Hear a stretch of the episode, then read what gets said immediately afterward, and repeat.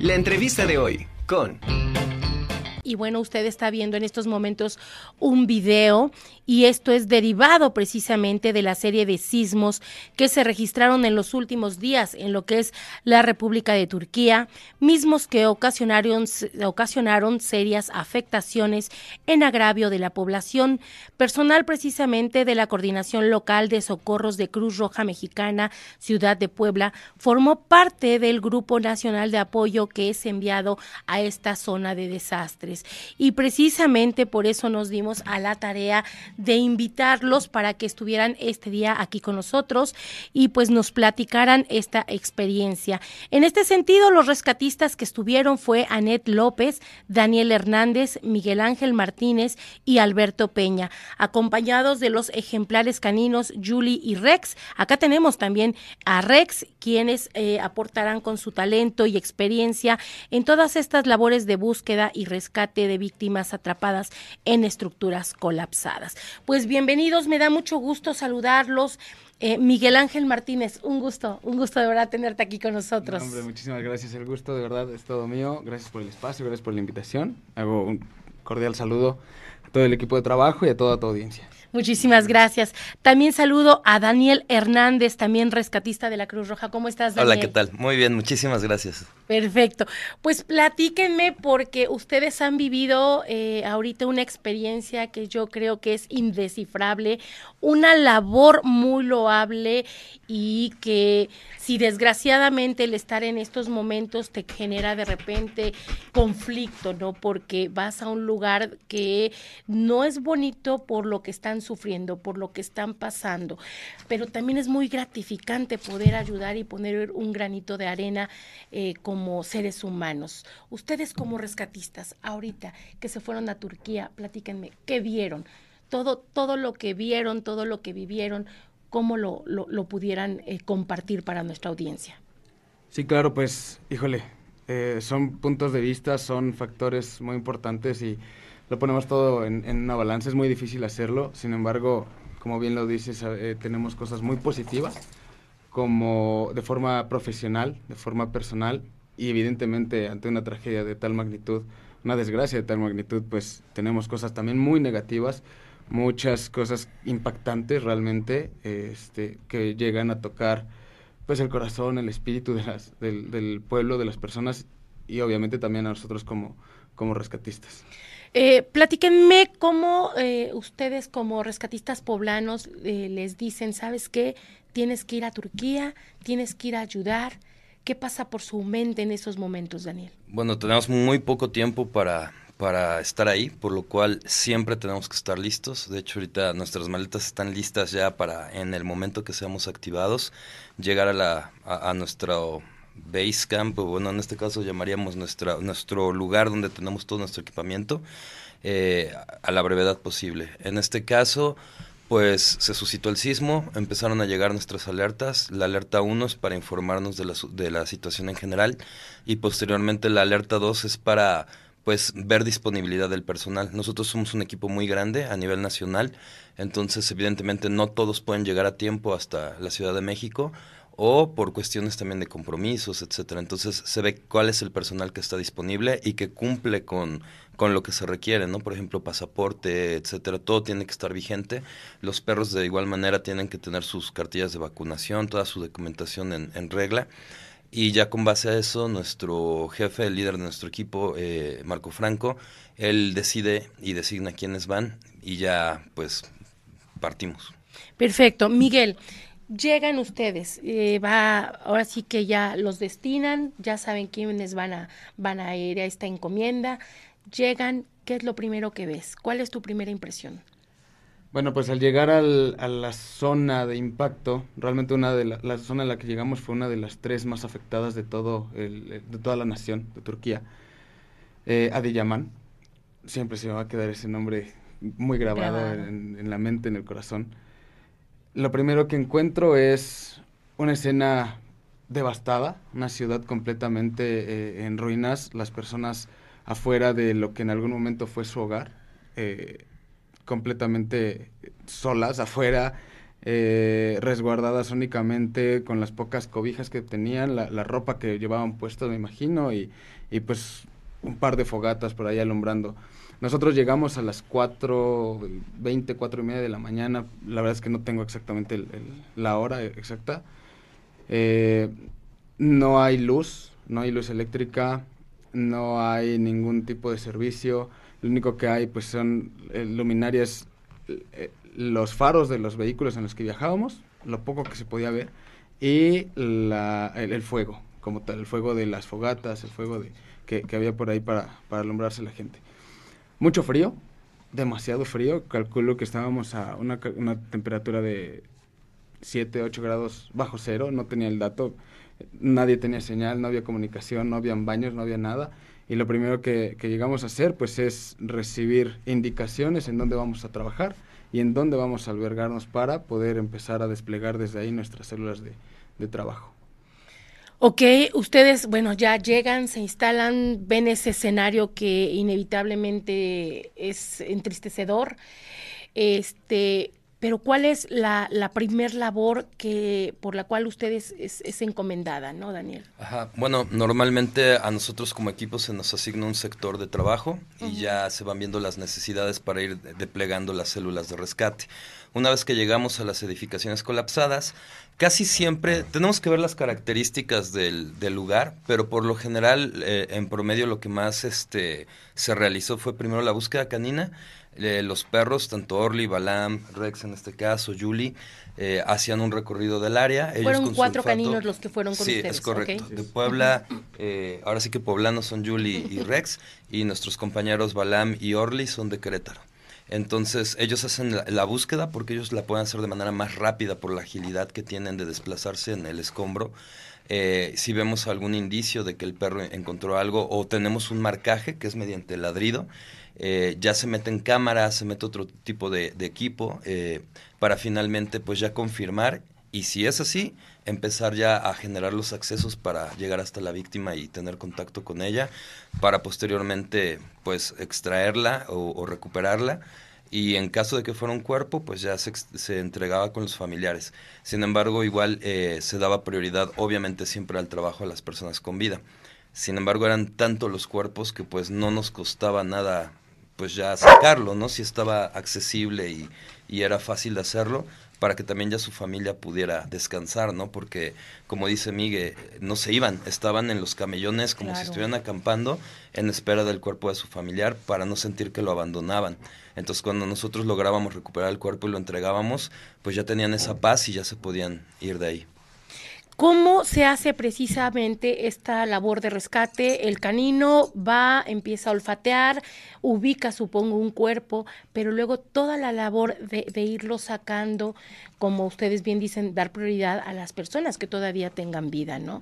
¿Cómo se hace todo ello? Sí, claro. Eh, resumidas cuentas, el perro localiza, busca un cono de olor o el punto más cercano a la víctima a lo que se puede aproximar a través de tecnología eh, ya ahora afortunadamente contamos ya con tecnologías muy avanzadas, como cámaras, eh, tecnología para captación de sonidos, de movimiento y demás, logramos identificar exactamente, aparte del, marcaje que nos hace el perro, exactamente en dónde está, cómo está, e incluso podemos comunicarnos con las personas si es que estuviera eh, consciente, obviamente en caso de personas vivas, este, preguntar si está solo, si hay más personas, si es su familia, si hay algún riesgo inminente, si está atrapado, si le duele algo, si se siente mal. Este, posterior a esto buscamos los accesos primero por lo que ya está creado y si no creamos los accesos. ¿Cómo? Pues con equipos de alto de alto poder, mototrozadoras, eh, martillos de impacto, taladros, etcétera, etcétera, mucha herramienta que nosotros llevamos rompemos, cortamos, obviamente buscando siempre la estabilidad de la, de la estructura para no generar un riesgo y que pueda eh, generarse un colapso encima de nosotros, ¿no? Literal, y dejarnos ahí adentro. Se busca la seguridad, apuntalamiento y conforme a eso vamos avanzando. Este puede ser un proceso eh, muy tardado de horas, incluso día completo, dos días, dependiendo de la profundidad, la ubicación y la, y la condición del mismo, del mismo paciente. En el caso, bueno, ya eh, este, sacan, por decir a la persona, si tiene vida, es trasladada, eh, supongo, en ambulancias a, un hospital o cuál es el siguiente procedimiento. Sí, eh, de hecho lo que más vimos por parte de, de la gente turca eran ambulancias, vimos bomberos, y vimos alguno que otro equipo de rescate. Y sí, efectivamente, normalmente ya cuando, cuando se estaba haciendo la extracción de la persona con vida, empezaban a llegar las ambulancias, incluso era tanto el ánimo que eh, entre ellos mismos como que querían llevarse al paciente, ¿no? Eh, ahí pues se tenían que organizar para que no hubiera ningún problema. Se extraía al paciente, obviamente todo mediante protocolos, técnicas, etcétera, para, para su seguridad y se les entregaba a ellos. Eh, ya ellos trasladaban eh, y pues ya le daban la atención que requería. En caso de los cuerpos, directamente se entregaban a los familiares, porque de nuevo era tanto que no había manera de que pues hubiera como aquí, ¿no? De que el levantamiento del, del, cuerpo o que llegara alguna autoridad, nada. Incluso nos tocó ver que lo subieran a sus vehículos particulares y se llevaran el cuerpo así. Cada uno de los familiares va reconociendo al, al cuerpo, pero cuando no hay esa visibilidad por lo mismo, ¿no? Que quizá pues fue tan tan grave este este sismo, ¿hay que procede con esos cuerpos? en mi caso no me tocó alguna persona, extraer a alguna persona que no tuviera identificación. en mi caso todas las personas tenían a alguien acompañando ahí, buscando en espera de recuperar el cuerpo y todos se entregaron a, esta, pues a la persona que estaba. Sí nos tocó en algunas ocasiones ver personas que se dedicaban a, pues literal, a juntar los cuerpos y apilarlos en una parte pues, segura de un camellón, de una banqueta, fuera de un, edificio, a lo mejor con sombra, este, pues para resguardar los, los cuerpos. La verdad es que después de esto ya no sé qué pasó con, con todas estas personas que estaban, que estaban ahí. Era tanto el trabajo que, que teníamos que pues difícilmente nos daba oportunidad de ver eh, más allá, lejos de nuestro, nuestro, estar enfocados en nuestro trabajo. Cuatro rescatistas poblanos, pero ¿cuánta gente estaba involucrada precisamente en todo este rescate? Pues bueno, eh, fuimos con el equipo de la Marina, de la Sedena, eh, nuestras, nuestro equipo, que en este caso era de 15, 15 personas y cuatro ejemplares caninos. Eh, y pues básicamente acá lo que hacemos es pues cuestiones estratégicas, ¿no? Nosotros trabajamos por células, que por lo general son de seis personas. Aprovechábamos que teníamos los ejemplares caninos para designar un, un, ejemplar por cada equipo. y pues de esa manera trabajábamos. No trabajábamos todo el equipo en un solo lugar, sino mediante células. Y esas células, por lo general, se van eh, pues haciendo como relevos porque tenemos periodos operacionales por seguridad. Para no desgastarnos, para no trabajar hasta agotarnos totalmente, se designa un tiempo. Una vez que ese tiempo se cumple, cambiamos con nuestros compañeros que están frescos, hidratados, comidos, y nosotros vamos a hacer lo mismo mientras ellos entran a trabajar. Ahora iba yo precisamente a esa parte humana a la que ustedes se enfrentan, ¿no? Eh, ¿Qué pasa en ustedes al ver toda esta tragedia? Por un lado, este, lo que están sufriendo, obviamente, al tener ahí los familiares que están en espera de, de que alguno de ellos sea sea este pues su familiar y, poder tener su, su, cuerpo no y por el otro eh, pues no sé que me expresaran su sentir en el momento en que salvaban una vida las palabras realmente son, son difíciles seleccionarlas para describir lo que, lo que pude haber sentido, lo que sentimos eh, estando ahí presentes. Sin embargo, el trabajo y la, concentración que tenemos en el trabajo también nos, nos bloquea un poquito de la parte sentimental, que sí, obviamente, pues no somos de piedra, no somos de, madera, sentimos, sabemos que estamos ahí, sabemos que estamos en un escenario hundido en, en pues en desesperanza, en soledad, en, oscuridad, en tristeza. Sin embargo, eh, aparte de la capacitación que hemos tenido y que no somos ninguno de los que fuimos somos nuevos en el ámbito de la atención prehospitalaria, de los rescates, de, lidiar con esta parte del sufrimiento humano, que para eso estamos, para, para aliviar también un poco el sufrimiento humano. Este, eso nos, nos bloquea un poquito, ¿sabes? Nos, nos aleja de la parte sentimental y nos hace enfocarnos en la parte de, del trabajo, de la seguridad, porque eh, no nos permite, esta labor no nos permite eh, un solo segundo de estar desconcentrados, de estar fuera de. Y, y, pues bueno, ¿cómo lidiamos con esta parte? Muchas veces es platicándolo, platicándolo con la familia cuando regresamos, platicándolo entre los amigos, en reuniones con el mismo personal operativo, una vez terminada una, una jornada, digamos, una, una sesión, regresamos al campamento base y empezamos a externar lo que, lo que sentimos.